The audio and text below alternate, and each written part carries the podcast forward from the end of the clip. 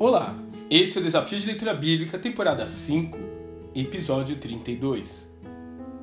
Mesmo com a morte de Amã, o perigo ainda pairava sobre Israel.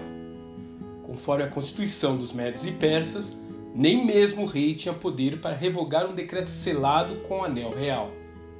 No passado, uma situação semelhante havia feito o profeta Daniel ir direto para a cova dos leões, a despeito do rei ter feito tudo o que podia para evitar isso acontecer.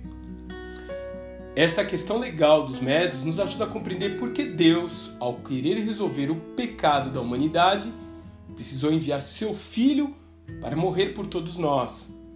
Havia uma lei pronunciada pelo próprio Eterno em que a pena para a transgressão de Adão seria a morte.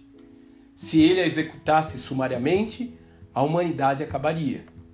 Se ele revogasse a pena, estaria indo contra sua própria palavra. Era necessário então que alguém pudesse pagar a fiança do homem para que tudo voltasse a se equilibrar novamente. De qualquer forma, a solução jurídica que se conseguiu no caso de Esther foi um édito autorizando os judeus a se defenderem em suas cidades, podendo, se fosse o caso, se organizar em grupos armados que pudessem afugentar os seus inimigos. Ainda que a lei inicial não pudesse ser alterada, o coração de Assuero foi. E esse é talvez o grande milagre que encontramos nesse livro.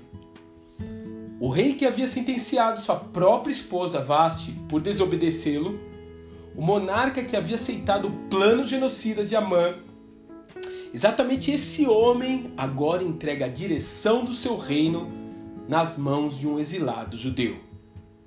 Como isso é possível? Somente pelo poder que o Senhor tem de mudar os corações humanos. Será que ele ainda faz isso hoje? Será que ele pode mudar o coração de pedra do seu cônjuge? Ou limpar o coração sujo dos nossos governantes? Eu posso apostar que sim. Ele não se intimida com pessoas obstinadas. Por isso, não perca a esperança. O coração do rei é como um rio controlado pelo Senhor e ele o dirige para onde quer.